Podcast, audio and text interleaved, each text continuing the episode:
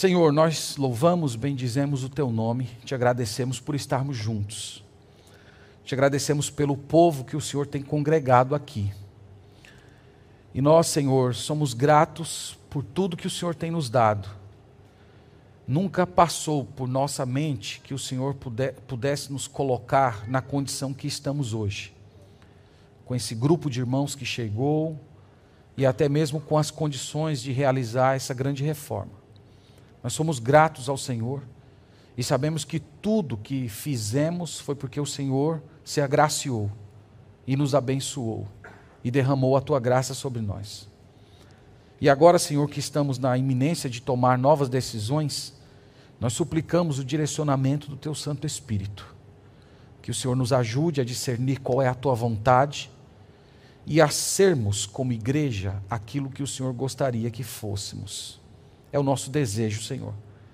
Nós não queremos ser arrogantes, abraçando algo que está fora da nossa realidade, mas também não queremos ser negligentes com o teu chamado.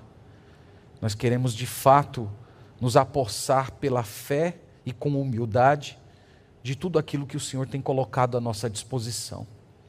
Então, dar-nos, Senhor, esse discernimento, dar-nos essa graça e pedimos que nesse momento em que vamos abrir a palavra do Senhor, o Senhor ilumine o nosso coração com teu Santo Espírito, para apreendermos a verdade da tua lei. Nós oramos no nome de Jesus. Amém. Tiago capítulo 4 é o texto que eu quero convidá-los a abrir. Tiago capítulo 4.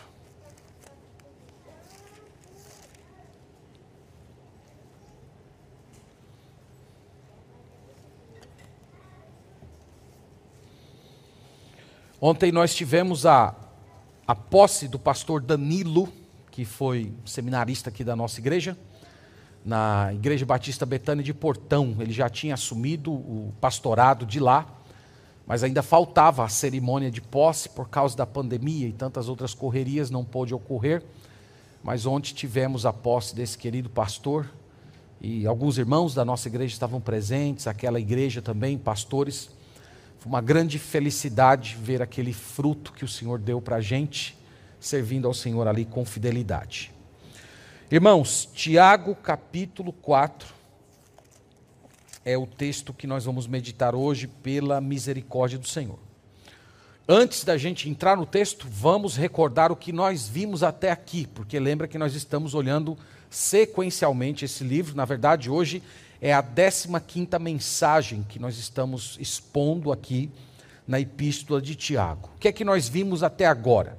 Eu disse para os irmãos que essa epístola, ela foi escrita por Tiago, meio-irmão do Senhor Jesus Cristo, na década de 40, e ao lado de Gálatas, da epístola de Paulo aos Gálatas, Tiago figura como um dos documentos mais antigos do Novo Testamento.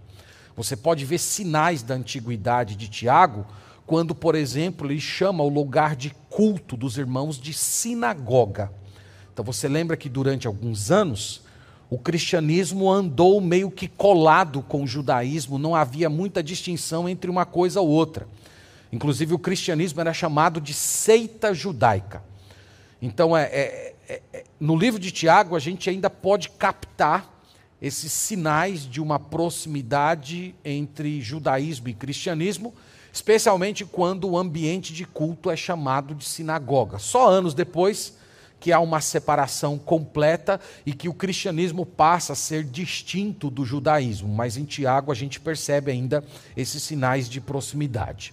Eu falei para os irmãos que Tiago escreveu essa carta para um grupo que ele chama de doze tribos da dispersão. Quem eram as doze tribos da dispersão? Eram judeus cristãos, membros da igreja de Jerusalém, que se, que se dispersaram por causa da perseguição que é narrada lá em Atos capítulo 7, na ocasião em que Estevão, o diácono da igreja, foi morto. Eu falei também para os irmãos que a epístola de Tiago apresenta diversos testes de uma fé verdadeira. Na verdade, esse é o tema que ocupa todo essa epístola. Então, Tiago falou de perseverança na provação, ele falou de obediência à palavra de Deus, ele falou do teste da acepção de pessoas e também o teste da fé operante, apresentando Abraão e Raabe como exemplos de fé verdadeira e também a respeito do controle da língua. E na última mensagem, nós passamos a considerar mais um teste da fé verdadeira nós chamamos de o teste do mundanismo. É esse que está no capítulo 4 e que nós queremos dar continuidade no dia de hoje. Nós definimos para os irmãos o que é mundanismo.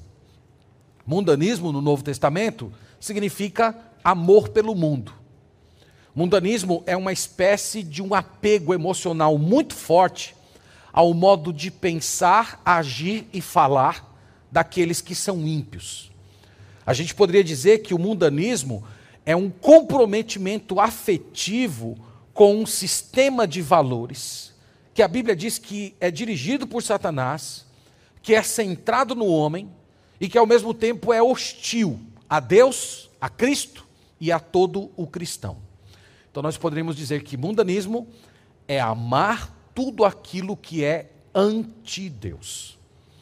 E Tiago disse, conforme vimos, que a origem do mundanismo está nos desejos carnais que governam o nosso coração. Então, certos prazeres mundanos, que são cobiçados por nossa natureza pecaminosa, eles estão em uma batalha dentro de nós com o objetivo de nos conquistar por completo. Conquistar os nossos pensamentos, os nossos desejos, o nosso olhar e as nossas atitudes. E Tiago diz que esses desejos pecaminosos estavam produzindo todo tipo de intrigas e disputa entre aqueles cristãos.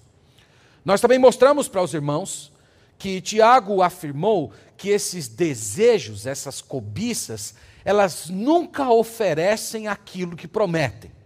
Ele disse: cobiçais e nada tendes. Isto é, a cobiça nunca oferece para você, ela nunca vai entregar aquilo que promete. E nós vimos também que ela destrói a vida de oração. Pedis e não recebeis, porque pedis mal. Então, tudo isso é mundanismo. E hoje nós queremos dar prosseguimento a esse tema. Nós vamos meditar hoje nos versos 4 e 5.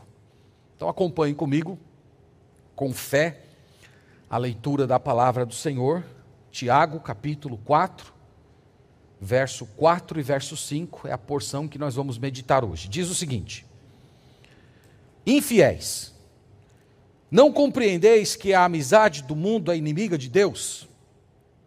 Aquele, pois, que quiser ser amigo do mundo, constitui-se inimigo de Deus. Ou supondes que em vão afirma a Escritura? É com ciúme que por nós anseia o Espírito, que ele fez habitar em nós. Amém. Amém. Eu vou adiantando para vocês, pela leitura vocês devem ter notado, é um texto duríssimo. Provavelmente uma das afirmações mais fortes do Novo Testamento. Então, o que a Bíblia diz, irmãos, a respeito de mundanismo ou de pessoas mundanas? Em primeiro lugar, esse texto declara que os mundanos são adúlteros. É isso que ele quer dizer com a primeira palavra do verso 4. Infiéis. Essa palavra aqui, que foi traduzida por infiel, no Novo Testamento ela é utilizada para designar o pecado de adultério. Então talvez até alguma versão de vocês tenha traduzido assim: adúlteros. Então, ela, ela é utilizada justamente para falar de infidelidade conjugal. Agora, uma particularidade bem interessante sobre essa palavra é que ela é usada por Tiago no gênero feminino. Então, Tiago não está chamando ele de, eles de adúlteros. Tiago está chamando esses irmãos de adúlteras. Estranho isso, não é? Então, imagina o pastor chegar para a igreja e dizer: adúlteras os homens iriam se ofender, né? duplamente se ofender, talvez, né? Primeiro, primeiro pelo, pelo próprio termo, e segundo por ser utilizado no gênero feminino. Então, por que Tiago utilizou adúlteras? Aqui é muito importante esse, esse ponto. Essa linguagem, irmãos, de utilizar adúlteras para designar um grupo de pessoas, ela era muito comum no Antigo Testamento. Lembre-se que eu falei para os irmãos que o público original dessa carta era formada por judeus cristãos. Então, os judeus cristãos, eles compreenderiam perfeitamente o que Tiago está utilizando aqui, porque esse vocábulo de adultério, ele era utilizado no Antigo Testamento para falar da relação de Deus com Israel. Deus era o marido, Deus era o noivo, Israel era a esposa, Israel era a noiva. E todas as vezes que, que Israel pecava contra o Senhor, especialmente é, na adoração de outros deuses, Israel então era chamado de uma esposa adúltera. Nós temos muitas passagens no Antigo Testamento que tratam a respeito desse, disso. Eu queria apenas mostrar duas para os irmãos. No livro de Oséias, capítulo 2, versículo 2, abra por favor lá nos profetas menores, naqueles livros que alguns irmãos não sabem nem quem existe, que outros vão procurar no índice porque nunca acharam esses livros, não é? Então procure aí Oséias. Não vale ir no índice, não, viu? Se você não memorizou ainda a, a ordem dos livros da Bíblia, é uma vergonha, viu? Você procurar Oséias no Novo Testamento, procurar lá no início da Bíblia. Olha lá, hein? Estou de olho em vocês. Oséias capítulo 2. Veja que o vocábulo aqui lembra muito o modo como o Tiago está usando a expressão. Eu sei que alguns de vocês ficaram nervosos, né? Depois, nervosos depois desse comentário que eu fiz, né? E agora? Será que o pastor está olhando para mim? Eu não estou conseguindo achar esse Oséias. Eu até tinha uma ideia, depois que o pastor falou, travou tudo, né? Oséias capítulo 2, verso 2 diz o seguinte: Repreendei vossa mãe, repreendei-a, porque ela não é minha mulher, e eu não sou o seu marido, para que ela se afaste, para que ela afaste as suas prostituições de sua presença e os seus adultérios de entre os seus seios. Então veja a, a linguagem que está sendo utilizada aqui por Oséias então, Osés está chamando é, Israel de esposa adúltera. Ele está aqui falando, é, expressando os sentimentos do Senhor. Deus era o marido de Israel. Deus se casou com Israel. Esse casamento de Deus com Israel aconteceu no Monte Sinai. E Moisés subiu no monte para fazer a aliança, para receber os termos do casamento. E uma das passagens mais chocantes do Antigo Testamento é justamente o, o, fato de que no dia em que Deus estava casando com Israel, lá no Monte Sinai, em Êxodo capítulo 20 e capítulos seguintes, o povo de Israel já estava se prostituindo, o povo de Israel já estava traindo. Eu chamo aquele capítulo ali de, de adultério na noite de núpcias. Então Deus estava casando com Israel, e na noite de núpcias, Israel já estava deitada com outros deuses. E esses pecados eles vão se, se, se repetindo ao longo do Antigo Testamento. Eles haviam assumido o compromisso de ter Deus como seu único Senhor. Mas à medida em que Deus se mostrava para Israel um marido fiel, dando a Israel tudo que precisava: saúde, prosperidade, segurança, poder sobre os inimigos, riqueza, salvação. E ao passo em que Deus entregava tudo isso para Israel, Israel utilizava as riquezas divinas para se prostituir com, com seus amantes, como Baal, Astarote, Dagon e outros deuses que são mencionados no Antigo Testamento. E Oséias, ao lado de outros profetas, ele foi chamado por Deus para expor esse adultério. Israel é a esposa que se mantém fiel, que traiu o seu marido na noite de núpcias e prossegue traindo. Então agora pensa nisso à luz de Tiago capítulo 4. Porque Tiago, ele está emprestando essa figura do Antigo Testamento, uma das figuras mais duras de Deus tratar com o seu povo, para descrever a condição espiritual daqueles cristãos judeus. A semelhança do Israel do Antigo Testamento, eles também haviam contraído um compromisso com o Senhor. No dia da conversão deles e no, no, dia do batismo, eles haviam jurado amar e servir ao Senhor. Eles haviam assumido publicamente um compromisso com Deus de lealdade e exclusividade. No entanto, meus irmãos, eles deixaram de viver assim. Eles passaram a adulterar. E a situação deles aqui é uma situação tão perversa que até as orações deles se transformaram em episódios de adultério. Você pode ver isso no versículo 3. Nós meditamos nesse versículo na última semana. Pedis e não recebeis, porque pedis mal para esbanjardes em vossos próprios prazeres. Veja que até as orações deles se transformaram em ocasiões nas quais eles estavam traindo Deus. As orações desses irmãos aqui não tinham como alvo a pessoa de Deus, a glória de Deus, o nome de Deus, a honra do Senhor.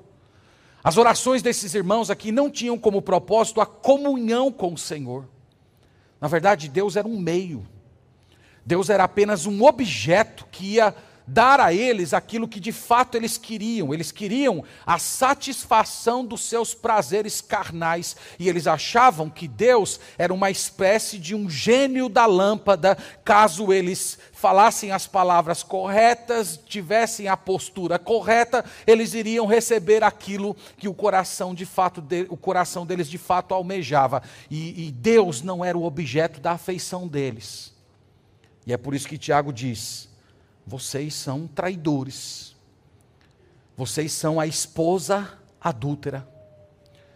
Vocês estão querendo as dádivas divinas para se prostituir com seus prazeres. E é por isso que ele chama de adúlteras. A igreja é a noiva de Cristo. E aqui a noiva estava agindo de um modo desleal para com seu marido. E é por isso que ele usa um vocábulo tão forte para dizer que qualquer manifestação de mundanismo é deslealdade, é traição, é adultério diante do Senhor. Mais do que isso, irmãos, Tiago diz mais uma informação a respeito dos mundanos ou do mundanismo. Ele diz que os mundanos são inimigos de Deus. Essa é uma declaração fortíssima. Então, no 4 ele diz: Infiéis, não compreendeis que a amizade do mundo é inimiga de Deus? Então, Tiago está dizendo aqui, irmãos, que o adultério deles era com o mundo. Eles adulteravam com o mundo no sentido de nutrir afetos profundos pelo modo de ser e de pensar do ímpio. Então eles olhavam o jeito do ímpio ser, o, o jeito do ímpio se divertir, o, o, jeito do ímpio viver a sua vida, conduzir os seus negócios, suas famílias, o, o, modo do ímpio lidar com os desejos do coração. Eles, eles viam aquelas coisas e eles se apaixonavam por aquilo. Então era nisso que se dava o adultério deles. Eles estavam vivendo como se fossem incrédulos. Eles estavam satisfazendo os prazeres da carne, de cobiça em cobiça, alternando entre disputas e inimizades entre os cristãos. E Tiago pergunta para eles: vocês não compreendem? Então, essa, essa pergunta ela já traz a resposta embutida. É claro que eles compreendiam. Ele está dizendo aqui que os valores do mundo, essa busca desenfreada por satisfazer os apetites do corpo, os colocava em uma posição de inimizade contra Deus. Eles estavam tomando Deus como inimigo. Lembra em Gênesis capítulo 3, versículo 15? Diz o seguinte lá: Porém, inimizade entre ti e a mulher, entre a sua descendência e o seu descendente. Deus estava dizendo ali naquela ocasião que haveria uma inimizade entre os filhos da serpente e os descendentes da mulher. Quem são os filhos da serpente? São os filhos do diabo no Novo Testamento. João capítulo 8: Vós sois do diabo que é vosso pai. Então Deus já estava dizendo que a partir de Gênesis capítulo 3 haveria duas linhagens: os da serpente e os da mulher. E os da serpente viveriam como inimigos dos descendentes da mulher. Então veja que, que, que Tiago está indiretamente aqui afirmando que é, a partir do momento em que eles passam a nutrir afetos pelo mundo, eles passam a viver como se fossem inimigos de Deus, eles passam a se identificar com a descendência da serpente, eles passam a se identificar como se fossem filhos do próprio Satanás. Então são palavras duríssimas, irmãos, que Tiago está empregando aqui. Ele está dizendo mais ou menos o seguinte: vocês são como uma esposa que adultera com o pior inimigo do marido de vocês. Então imagina um, um homem que tem um inimigo cruel que ele detesta e de repente ele toma conhecimento que a sua esposa está deitada com aquele homem. Então é a imagem que Tiago está utilizando aqui. E ele em seguida apresenta uma confrontação, nós lemos aqui no, no capítulo 4, segunda parte do versículo, ele diz: Aquele, pois, que quiser ser amigo do mundo, constitui-se inimigo de Deus. Ele está mostrando aqui para nós que o amor a Deus tem de ser exclusivo. Não tem como você dividir os seus afetos pelo Senhor com o mundo. Na verdade, ele está dizendo que Deus e o mundo são irreconciliáveis. Deus e o mundo são opostos que, nesse, que nessa matéria de afetos entre Deus e o mundo, não há neutro, neutralidade para você. Você abraçar um significa tornar-se inimigo do outro. E sabe por que é assim? Vá um pouquinho para frente aí, em 1 João capítulo 5. João explica, né, ele acrescenta aqui um detalhe que lança luz sobre o que nós estamos vendo aqui. 1 João capítulo 5, versículo 19. Veja por que é impossível ser amigo do mundo e amigo de Deus ao mesmo tempo. Então, estou lendo com os irmãos aqui 1 João capítulo 5, verso 19. É dito o seguinte aqui: Sabemos que somos de Deus e que o mundo inteiro jaz no maligno. Essa palavra jaz é de jazigo, de onde vem a palavra sepultura. Então, a imagem aqui é como se o inimigo das nossas almas fosse uma grande sepultura, onde o mundo, com seus valores, está repousando tranquilamente. Então, é isso que ele quer dizer quando ele fala que o mundo inteiro jaz no maligno está sepultado no maligno, está ali confortavelmente, sem oferecer nenhuma resistência, do mesmo jeito que um corpo humano morto não oferece resistência quando é colocado dentro de uma cova. O mundo inteiro jaz no maligno. Então, irmãos, alguém que é mundano, ele, ele está se adequando a esse, a esse sistema. Alguém que é mundano, está se colocando confortavelmente dentro dessa sepultura. Para esticar um pouco mais a metáfora, nós poderíamos dizer que alguém que é mundano, ele, ele, ele está conformado a, a, a um certo ambiente que fede nas narinas divinas. É como se fosse um corpo humano, sem vida, fétido aos olhos do Senhor. E é por isso que Tiago está dizendo que você não pode amar o mundo. É por isso que você não pode se identificar com o mundo, porque o mundo jaz no maligno. Identificar-se com o mundo significa repousar sobre o maligno, sobre a forma dele pensar, sobre os seus valores, sobre aquilo que ele considera importante, sobre aquilo com o qual ele se identifica. Então é por isso que não há comunhão entre essas duas forças. Então é como você tivesse se tornado aliado de Satanás, tomado os valores dele como sendo seus. É como se você tivesse feito uma aliança com o maior inimigo de Deus. E é por isso que Tiago diz palavras tão duras como lemos aqui: aquele, pois, que quiser ser amigo do mundo, constitui-se inimigo de Deus. Meus irmãos, eu, eu falei anteriormente para vocês que esses irmãos aqui, os quais Tiago escreveu, eles estavam enfrentando uma hostilidade muito profunda. Eu disse para vocês que eles saíram de Jerusalém às pressas por causa da perseguição dos judeus, na, na, ocasião em que Estevão foi morto, que eles tiveram de abandonar suas casas, seus bens, seus trabalhos, eles saíram praticamente com a roupa do corpo, eles foram forçados a se espalhar em diversas cidades do Império Romano, e chegando nessas cidades, além deles terem saído como, saído como, saídos como fugitivos, eles ainda tinham que enfrentar o assédio e perseguição, prisões, multas, tumultos, difamações de todos aqueles que eram opostos à fé cristã. Então, eles não estavam em uma situação fácil. Eles saíram de Jerusalém como inimigos, eles estavam espalhados pelo império agora, tendo diversos inimigos ao seu redor. Agora pensa nisso à luz do que Tiago está dizendo. É como se ele estivesse dizendo assim: além de todos os inimigos que vocês colecionaram ao longo da experiência e história de vocês, vocês estão tomando Deus como inimigo. Além das calúnias, das perseguições, das pessoas que estão multando, colocando vocês em prisões, tentando matar vocês, forçando vocês a renunciar à fé em Deus, vocês ainda têm um outro inimigo, o maior de todos os inimigos. Deus está se tornando inimigo de vocês. O que é que Deus faz com seus inimigos? Você já parou para pensar nisso? Deus tem inimigos, a Bíblia diz isso claramente. O que ele faz com seus inimigos?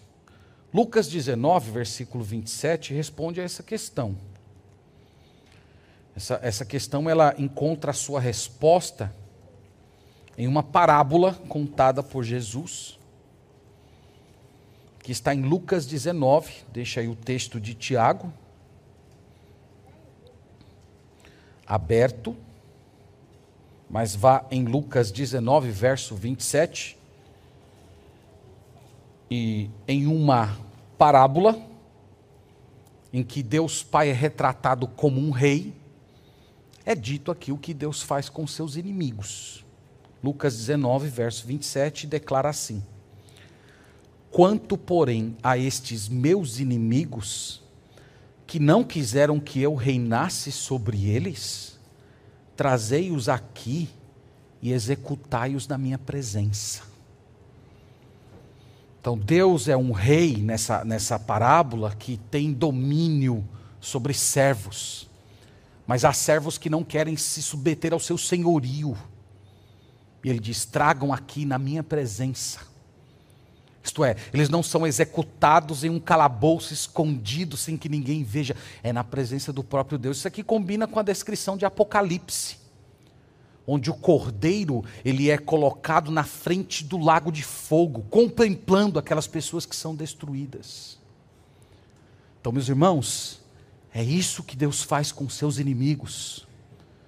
imagine o tamanho da seriedade dessas palavras para aqueles irmãos e para nós hoje ter Deus como seu adversário, ter Deus como seu inimigo. No verso 5, vamos chegando a ele agora. O verso 5 é super difícil de interpretar, viu? Quebrei muita cabeça nesse versículo essa semana, né? Estava quase pedindo uma visita de um anjo para me explicar esse versículo. Mas nunca apareceu nenhum anjo para mim. Até eu quis uma época, eu já contei aqui na igreja, né? Que uma época eu fui pedindo a Deus para eu ver um anjo. Eu achava que se eu visse um anjo eu ia ficar espiritualmente muito forte, fervoroso. E eu comecei a orar: Deus, eu quero ver um anjo, eu quero ver um anjo. E, e sabe o que aconteceu? Não aconteceu nada, eu nunca vi anjo. Fiquei até feliz, a propósito, porque depois eu li na Bíblia, toda vez que um anjo aparece, o anjo sempre diga: Não temas. Digo, um anjo deve ser muito assustador, né? Não temas. Né? Então deve ser um negócio meio, meio horrível de contemplar assim. Então, tá tudo bem. Verso 5 do capítulo 4, depois desse comentário inútil, leiamos aqui. Diz o seguinte: vamos lá. Ou supondes que em vão afirma a Escritura? É com ciúme que por nós anseia o Espírito que ele fez habitar em nós? Qual é a dificuldade desse versículo? Primeiro, é identificar o sentido da palavra espírito. No, no, no idioma em que o Novo Testamento foi escrito, não existe maiúsculo e minúsculo. Então a palavra espírito aqui está em minúsculo.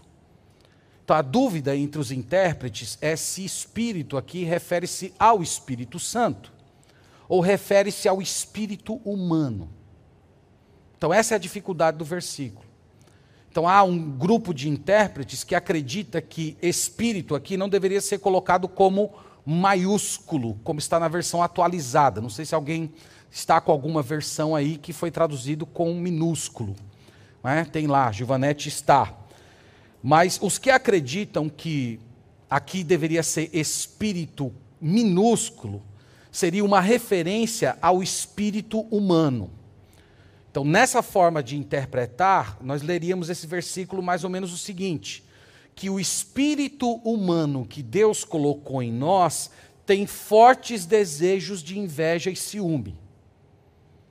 Então, esse versículo ele encontra algum apoio no contexto. No versículo 1, ele falou de pessoas que estão é, tendo inveja, ciúmes, brigas. Então, ela tem sim algum apoio contextual. A, a, a versão linguagem de hoje traduziu assim: o espírito, de, de, o espírito que Deus pôs em nós está cheio de desejos violentos. Então, isso seria o espírito humano. O espírito humano, depois do pecado, ele se tornou cheio de inveja e ciúmes. Essa seria uma forma de ler o texto. A outra é que espírito aqui deveria sim ser entendido como Espírito Santo. Quem está utilizando a revista atualizada, vocês devem ter percebido que os autores, é, os tradutores, melhor dizendo, eles optaram por deixar espírito, espírito maiúsculo, referindo-se ao Espírito Santo. Então, nessa interpretação, quando Tiago diz que o espírito tem ciúme, isso seria uma alusão a Êxodo capítulo 20, versículo 5. Eu preciso olhar com vocês esse versículo lá. Vamos até lá, para vocês terem ideia de como é que funciona essa argumentação. Êxodo capítulo 20. Deus está falando de idolatria nesse versículo, na ocasião dos dez mandamentos. O primeiro mandamento diz: Não terás outros deuses diante de mim. O segundo, não farás imagem de, de escultura. E aí Deus diz assim no verso 5, nesse contexto de idolatria: Não as adorarás, nem lhes darás culto, porque eu sou o Senhor, teu Deus, Deus zeloso Estão vendo essa frase aí? Deus zeloso. Onde se lê aí Deus zeloso, leia-se: Eu sou Deus ciumento. Esse é o sentido da palavra zeloso. Então, Deus está falando assim: eu quero exclusividade de vocês, eu não permito que vocês façam imagem, que vocês nem constituam deuses e nem me representem através de uma imagem. Eu não quero isso porque eu sou um Deus zeloso, eu sou um Deus ciumento, eu sou um Deus que zelo por essa relação de lealdade e exclusividade. Então, voltando para Tiago, agora, quando Tiago diz assim, nessa interpretação, ou supondes que em vão afirma a Escritura. Então, quando ele diz que a Escritura está afirmando, ele está aludindo a Êxodo capítulo 20, versículo 5, dizendo que o espírito tem ciúme. Lembra que essa palavra ciúme, evidentemente, não é o ciúme humano, não é esse ciúme pecaminoso, mas é aquele sentimento divino no qual ele requer de nós exclusividade daquela que é a sua esposa. Então, nessa ocasião, eu estou falando aqui de Êxodo 20, Deus estava casando com Israel. Deus estava tomando Israel como a sua esposa. E nesse sentido, Israel deveria ser exclusivo do Senhor e não constituir deuses. Então, nesse sentido, Deus é ciumento. É, então, se nós fôssemos juntar as duas passagens, o ensino seria mais ou menos esse. O Espírito Santo que habita em nós nos faz saber e sentir que Deus requer de nós exclusividade dos nossos afetos. Que Deus quer que nós o amemos. Que o Senhor, ele, ele nos comunica por meio do Espírito Santo quando nós estamos quebrando a nossa relação de, de, lealdade com Ele. É como se o Espírito Santo nos fizesse saber e sentir que no momento em que nós estamos sendo mundanos, o Espírito Santo está comunicando o desagrado de Deus na nossa alma, mostrando que o nosso Deus é ciumento e que Ele está desagradado da nossa postura. Esse seria o sentido. E vocês já perceberam que esse é o sentido que eu defendo, né? O tanto que eu já falei aqui, o outro só mencionei de relance, né? Esse aqui é o, eu entendo que ele, ele, ele se comunica melhor com o contexto. Lembra que Tiago chamou é, esses irmãos de adúlteras. Então, Tiago está utilizando uma figura do Antigo Testamento, do casamento de, de Deus com Israel, para aludir ao pecado que eles estavam cometendo. Então, eu acredito que tem muito sentido é entender que isso seria uma alusão a Êxodo capítulo 20, versículo 5, mostrando que do mesmo jeito que Deus tinha é, ciúme da sua esposa Israel, Deus também tem ciúme da sua noiva chamada igreja, quando esta começa a ser infiel no relacionamento com ele. Então, se eu estiver correto aqui, porque tem grandes homens de Deus que estão do outro lado dessa questão. A Bíblia está ensinando aqui para a gente, irmãos, que o nosso Deus é um Deus ciumento, que deseja exclusividade, e que o Espírito Santo, ele nos dá uma espécie de convicção de que nós não estamos sendo leais ao nosso Senhor e Rei, ao nosso Deus, quando nós estamos nos corrompendo com o mundo. Bom, eu disse para vocês no início que é um texto muito duro, não é verdade? É um texto muito duro, né? Afirmações contundentes. Então, o que esse texto ensina para nós hoje, irmãos, nós que estamos do outro lado da história? Em primeiro lugar, esse texto ensina que amar o mundo com tudo aquilo que pertence ao mundo é infidelidade contra o Senhor. É uma forma de infidelidade. Não tem outro nome a ser dado. Eu queria que você pensasse nessa ideia à luz de 1 João capítulo 2. Olhe comigo lá. 1 João capítulo 2. E eu quero tentar aqui juntar João e Tiago para aprofundar um pouco mais esse ponto aqui com vocês. 1 João capítulo 2, versículo 15. Então, 1 João capítulo 2, versículo 15 declara o seguinte: não ameis o mundo, nem as coisas que há no mundo. Se alguém amar o mundo, o amor do Pai não está nele. Porque tudo que há no mundo, a concupiscência da carne, a concupiscência dos olhos e a soberba da vida, não procede do Pai, mas procede do mundo. Vocês devem ter notado que João conceitua mundo de três maneiras. Ele chama aqui de concupiscência da carne, concupiscência dos olhos e soberba da vida.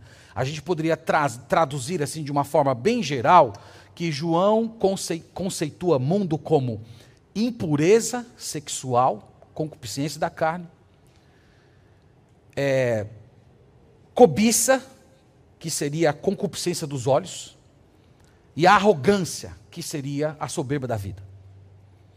Então nós poderíamos dizer que esses três pecados, eles sintetizam o espírito do mundo. É evidente que inclui, poderia se incluir outros pecados nessa lista, mas eles, esses pecados, eles podem, é, é, esse espírito do mundo, eles podem ser sintetizados nesses três pecados.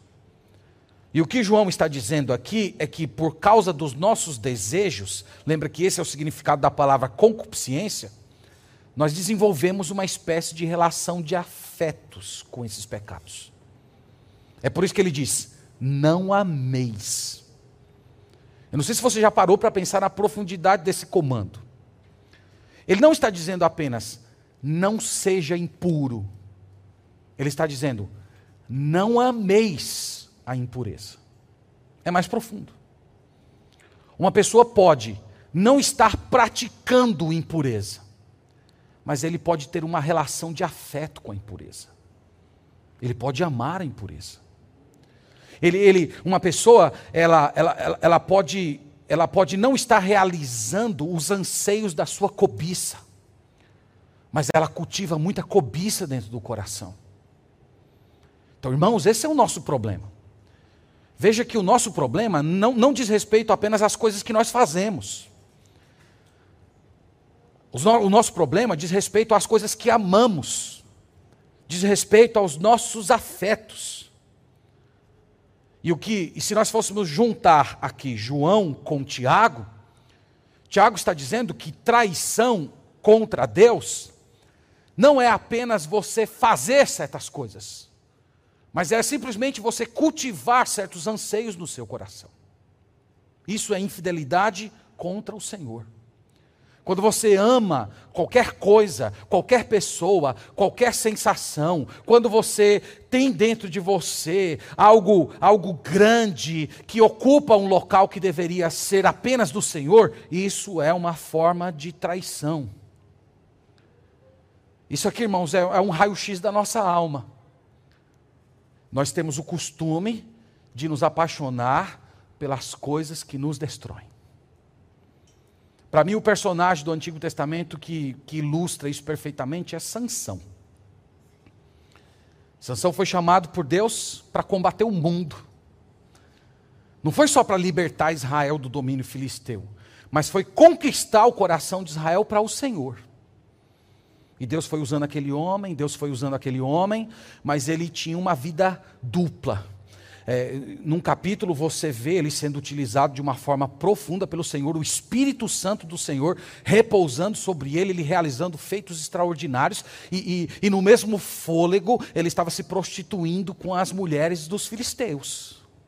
É muito estranho você ver aquilo. Mas à medida que ele vai se, se, se, se, identificando com aquela cultura, se tornando cada vez mais parte dele, à medida que, que, ele vai se, que ele vai amando aquele mundanismo filisteu, aquilo vai corrompendo a sua alma. E ele não percebe que o Espírito Santo está se afastando dele. E quando finalmente os seus cabelos são cortados, que era a, a, expressão física da habitação do Espírito Santo nele, o Espírito Santo já havia se distanciado dele há muito tempo. E ele termina cego pelos seus inimigos, abandonado pelos seus irmãos e escravo daqueles que deveriam ser subjugados por ele. Esse, irmãos, é o retrato do mundanismo. É isso que o mundanismo faz com você. Você pode ser mundano enquanto está na igreja sendo utilizado por Deus. Deus pode realizar coisas grandiosas por seu intermédio, enquanto você está se deitando com as prostitutas filisteias. Mas vai chegar uma hora que essa conta vai chegar, vai, vai chegar um certo momento em que esse mundanismo vai prevalecer, vai chegar uma hora que você vai ser subjugado, derrotado, vai chegar uma hora que os seus olhos vão ser vazados pelo pecado e você vai se ver que nem Sansão, sozinho, sem a presença atuante do Espírito Santo e subjugado por um mundo opressor. É por isso que a Bíblia nos traz alertas: não ameis o mundo. Então não é só prática mundana, são afetos, é muito mais profundo, irmãos. Deus disse lá no Antigo Testamento, Deuteronômio capítulo 6: Amarás, pois, o Senhor teu Deus de todo o teu coração, de toda a tua alma e de toda a tua força. O, o nosso amor, ele deve ser exclusivamente é, dedicado ao Senhor. Mas quando você trai o seu marido, passando a amar o mundo, vai chegar uma hora que você vai ser subjugado. Pode ser que demore.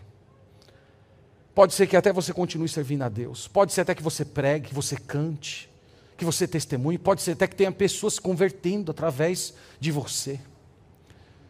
Isso não tem a ver com a aprovação de Deus para a sua vida. Isso tem muito mais a ver com a misericórdia de Deus com aquelas pessoas. Saibam disso. O que nós temos nessa passagem aqui no final das contas é um chamado para a gente ver o nosso pecado como Deus vê. Falei um pouco disso na escola dominical. Como é que Deus vê o seu pecado? O, a verdadeira convicção de pecados, irmãos, não é simplesmente você entender isso que eu fiz foi errado, eu pequei contra o Senhor. Não, não é só isso. é você compreender o pecado como Deus compreende. É você enxergar o pecado como Deus enxerga. Como é que você acha que Deus enxerga a sua pornografia? Como é que você acha que Deus enxerga a sua prostituição, a sua fornicação, a sua infidelidade conjugal? Esse seu espírito materialista. Como é que Deus enxerga esse seu culto ao corpo perfeito? A avareza, essa língua venenosa, suas explosões de ira, sua postura orgulhosa. Como é que Deus vê essas coisas? Deus vê como adultério. Esses pecados colocam você na mesma posição do Israel do Antigo Testamento. Você já leu o Antigo Testamento assim? Eu, eu já li muitas vezes, né? Já me arrependi. Você está lendo o Êxodo e vendo a murmuração do povo de Israel, aquelas coisas todas que eles faziam, imagens, não sei o quê. Aí você lê e diz assim: Meu Deus, mas que povinho, hein? Que povinho é esse, hein? Está lá, provisão de Deus abriu o mar. Pão cai, não precisava nem trabalhar, pão cai do céu todo dia. E esse povo ainda reclama. Se você já pensou assim, se arrependa. Porque a conclusão que eu cheguei, depois de um tempo, foi que eu sou pior do que eles. Eu tenho muito mais revelação que Israel teve. Eu tenho muito mais luz, eu tenho muito mais informação. Israel teve contato com Cristo de uma forma figurada. Cristo estava presente lá em Israel, no, no, tabernáculo, mas ele estava ao mesmo tempo oculto. Comigo não é assim. Eu conheço a história toda. Eu sei o que Jesus Cristo fez por mim. E, e eu tenho um benefício que Israel todo não tinha: a presença permanente do Espírito Santo no meu coração. E eu ainda peco. Eu sou pior do que Israel. Irmãos, a Bíblia conceitua aqui para a gente de um modo muito direto e visceral. Essas coisas são adultério. Essas coisas são um pecado contra um Deus que te ama, que te deu o seu filho como um pagamento pelos seus pecados e colocou o Espírito Santo no seu coração. E nada vai mudar na sua história até que você veja os seus pecados conforme Deus descreve. Que você abandone as suas tentativas de ficar atenuando, diminuindo, ignorando, e você passe a enxergar como Deus vê. Aí você está dando passos na direção de uma mudança verdadeira. Então, essa é a primeira lição: pecado é infidelidade. E nós precisamos enxergar a infidelidade como Deus enxerga.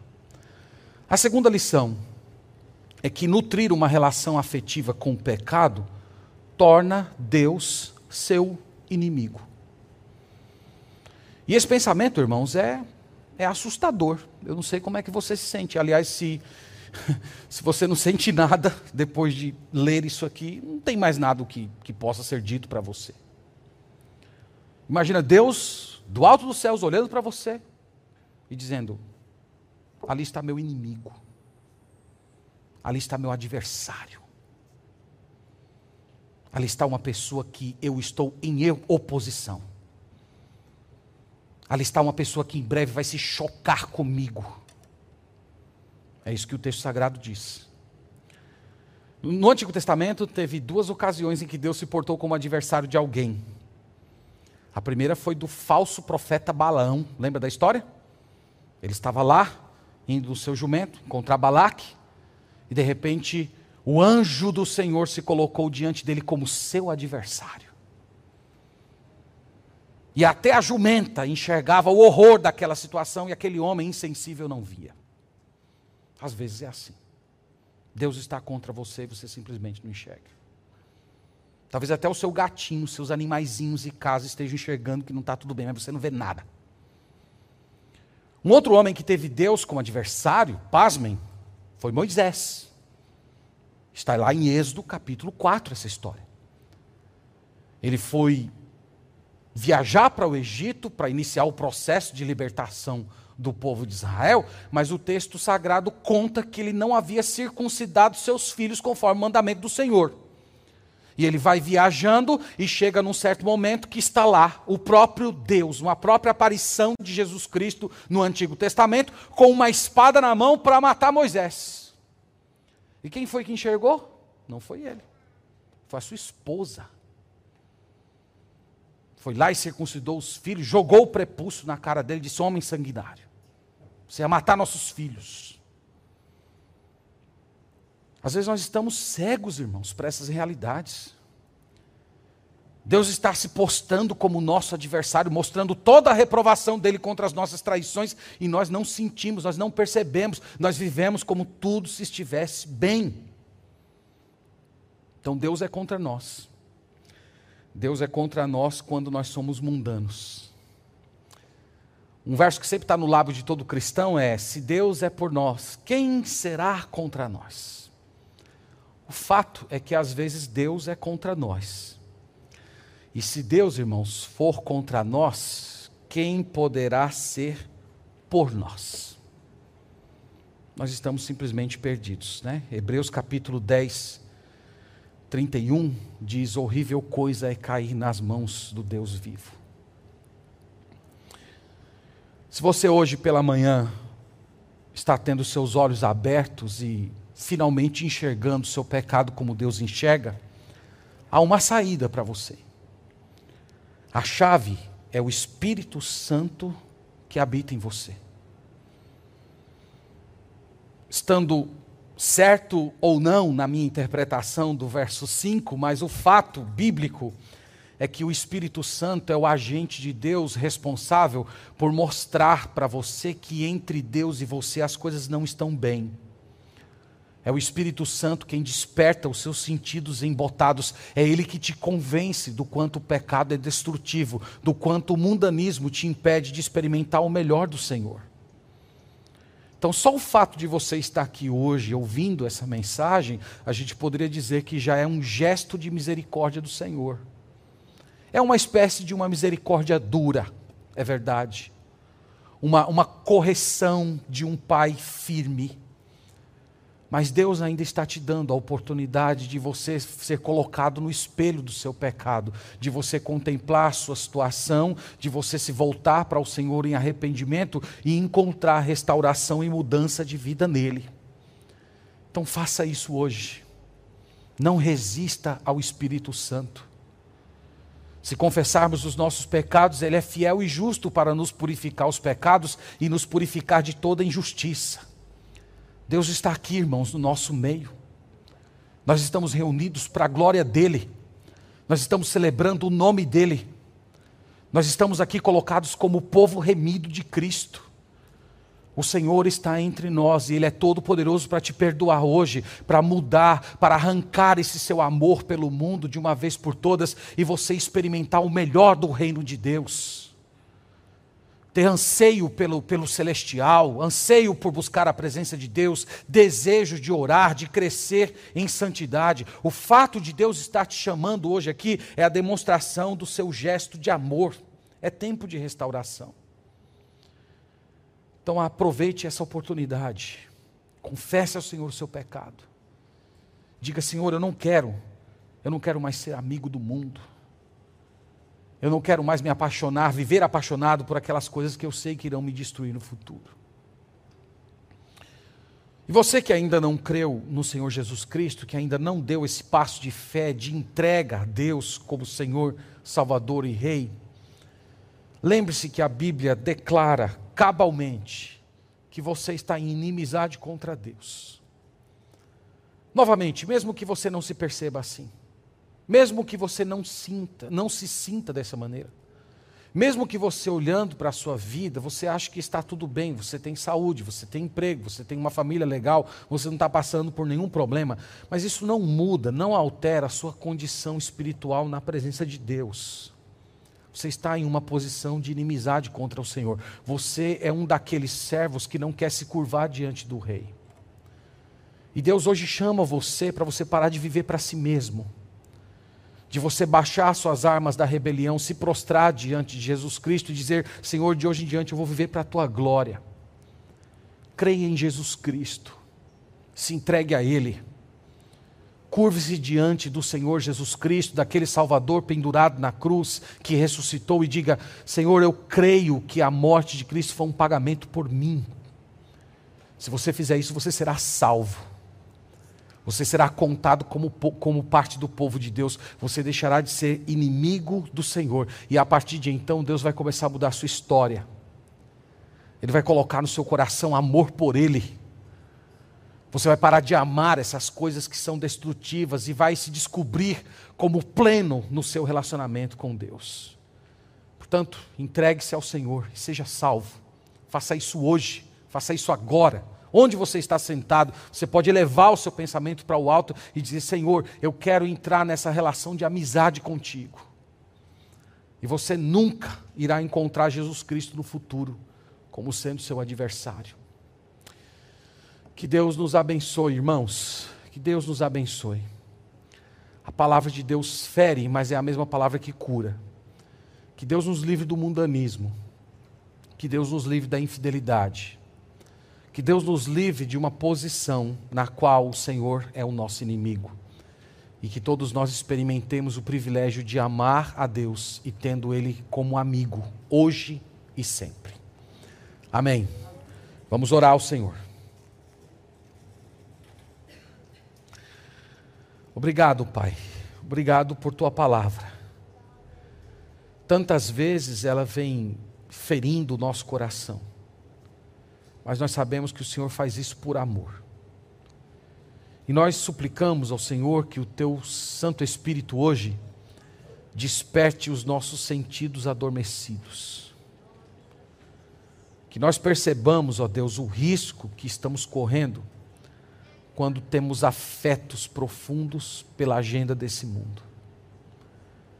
Que o Senhor nos faça acordar para o fato de que nós podemos estar vivendo um tipo de vida cristã na qual o Senhor está na nossa frente como nosso adversário. Tem misericórdia de nós, Senhor. Perdoa os nossos pecados. Perdoa, Senhor, os nossos sentimentos tortos. Perdoa, Senhor, os amores que nós temos guardado, às vezes escondido no nosso coração. Perdoa, Senhor, até mesmo aqueles amores que nem nos damos conta da existência deles ainda.